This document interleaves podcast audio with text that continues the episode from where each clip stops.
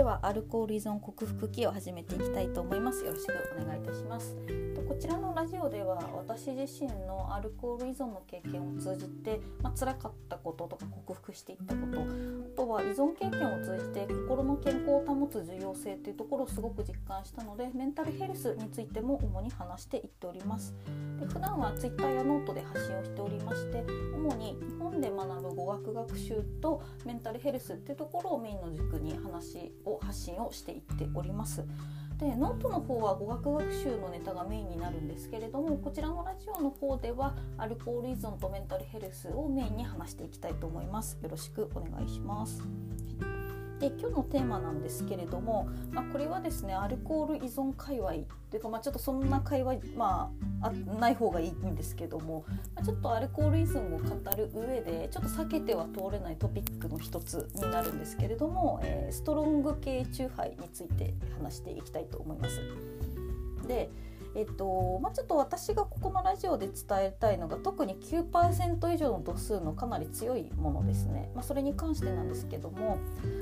と、これを言うとあの酒造メーカーの方とかアルコール飲料関係の方々にから大批判ちょっと敵に回しかねないんですけども、まあ、私自身はの意見を正直にはっきり申し上げますと,、えっとストロング系チューハイ特に9%以上の度数のものはもう販売中止した方がいいと思ってます取り扱い中止。でまあ、それができないのであればあの販売制限を設けるとかやっぱそのぐらいした方がいいとは思ってます。でえ私自身そのアルコール依存の時にあの、まあ、ちょっと悪い方の意味ではお世話になってました。よく飲んでましたねストロングチューハイは。あのストロングゼロとかあのありますよね。あの銀色のパッケージのやつとか。あれ結構飲んでて。で、まあ、最初はなんかほろ酔いとかだったのがやっぱだんだんだんだんお酒が足りなくなってきて。であれを飲むとなんか結構手っ取り早く酔えたんですよね。でよ手っ取り早く飲んで、ね、嫌なこととか忘れられるからっていうので結構好んで飲むようにしてて。で最初はなんか家での晩酌する時もほろ酔い2本だったのがだんだんほろ酔いと5%の発泡酒。で、えー、と次が5%の発泡酒と,、えー、とストロングゼロ1本。でだんだんストロングゼロ2本とかにだんだんだんだんやっぱ強くなってってて、まあ、ちょっと、あのー、危なかったですね当時は。で、えーと、寛解した後もストロング系の中平ってなんかやばいよなってなんか体感で思っててでもなんか何がやばいのかっていうのをなんか具体的にはなんかこう説明できなくてなんかなんかやばいなっていうのはずっと思ってたんですよね。でちょっと先日ちょっととある記事を見つけまして、まあ、ちょっと Yahoo の記事って書かれた記事だといくつか関連する記事があるんですけどもでこの記事自体はだいぶ前に書かれてて、まあ、ちょっと私が見つけたのは先日なんですけども1年ぐらい前ですね記事自体を書かれたのは。で、えっと、これがどんな記事かって言いますと、えっと、これが、えっと、国立精神神経医療研究センターの方で、まあ、主にその薬物依存に関しての研究をされてる方が書かれてる記事なんですけれども、まあ、内容としてはあのストロング系チューハイに薬物依存研究の第一人者が物申す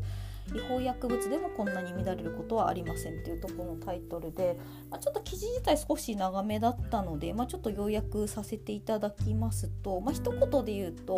えっと、アルコールは違法薬物よりも健康や社会に対する害をもたらすことがある。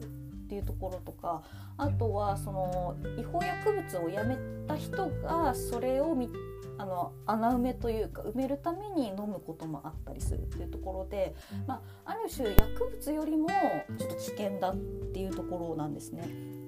で、えっと、この記事ですとえっとえっとどこでしたっけね？ちょっと待ってえっとここがと 350ml 缶ですねこのストロンケチファ1本飲んだら日本酒も1合分ぐらいに相当するぐらい結構強いと。で純アルコールにして 25.2g と。で、えっと、500ml のそのストロング系なら1本で 36g2 本飲めば 72g で日本酒3合を超えるのでこの量というのが、えっと、厚生労働省が定義する多量飲酒者1日平均純アルコール 60g を超える飲酒となるっていうところで。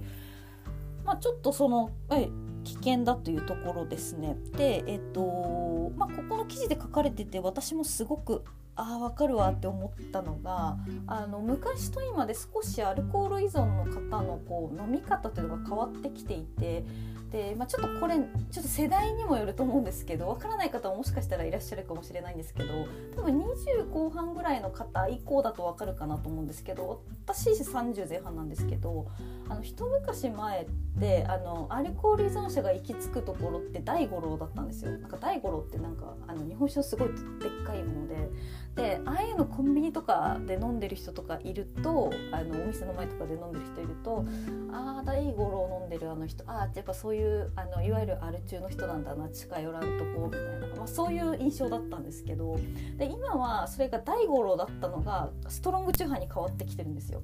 で大五郎とかってもう明らかにもうなんかもう大五郎とかと鬼殺しとかそういうのなんか明らかに強くてアルコール依存の人が好むっていうなんか代名詞のイメージなんでそういうの飲んでる人に対してはあの人アルコール依存なんだアル中なんだみたいなイメージを持つんですけどストロングチューハイ普通に飲んでる分には旗から見てそんなにアルコール依存とか危険に見えないじゃないですか。でさらに、えっと、やっぱり今口当たりを良くしてちょフルーティーな味わいになってたりとかあとはその CM とかでも結構魅力的にこうまあ、見せたりとかしてるので、まあ、ちょっとそういうところでもあのちょっとまあ危ないんじゃないかっていうところをこの記事でおっしゃっててあ確かになってすごく私は納得してで、まあ、ちょっとこのラジオとかツイッターとかノートでもいろいろ私は書いてるんですけどあのお酒って何がアルコール依存ってたちが悪いかっていうと違法ではないんですよね。例えば薬物とかって明らかに違法だからちょっと普通にやるってハードルめちゃくちゃ高いじゃないですか最初のハードル。でプラス例えばギャンブル依存症とかだったらパチンコ屋に行かないといけないんでなんかそう行かないって選択肢を物理的に遮断できるんですけどアルコールってそんなにジュースみたいなものであの、まあ、ハードルがそんな高くないのと日常にやっぱり日常生活にスーパーとかに溶け込んでるがゆえにやっぱり結構ハードルが低いね最初の始めるきっかけというかそこからズブズブいっちゃうっていうので、まあ、ちょっとそういう意味でやっぱ危険だなっていうのでそれと同じような感じでやっぱりストロングチューハイっていうのもやっぱり可愛い見た目というかスタイリッシュな見た目に反して結構危険なんですよね。であとはまたちょっと別記事で、まあ、オリオンビールさんですねあの沖縄のあのビールですねあのこの会社さんがやっぱ健康被害のことを考慮してストロング系チューハイの販売を中止したという記事もあるんですけど私これ見つけすごくなんかああこれすごいこういう取り組みいいなって思いましたね。で、まあ、とはいえ結構あの、まあ、ストロング系チューハイの売り上げとかで結構そこそこ保ってる会社とかもあるので、まあ、販売中止しろっていうのもなかなか現実的ではないので、まあ、私は個人的にはもうなんか証明書制なんか例えばタバコ買う時タスポ必要みたいな感じであらかじめなんかその人の検査をしてそのアルコール依存になる危険性がないとか、まあ、正確には誰でも危険性あるんですけど、まあ、そういうの検査血液とかそういう遺伝とかの検査をして、まあ、問題ないっていう人にだけ例えば本数制限で。あの販売するとかがまあそのぐらいしてほしいなって思うぐらい結構危険だなっていうのはすごく思いますね。うんまあ、なんで本当にあの、まあ、これ聞いてくださってる方の中でもアルコール依存とかとは全然関係ない方もいらっしゃるとは思うんですけども、まあ、本当にまあそういう、まあ、昔大五郎から今ストロングチューハイになってるっていうところで、まあ、本当になんかス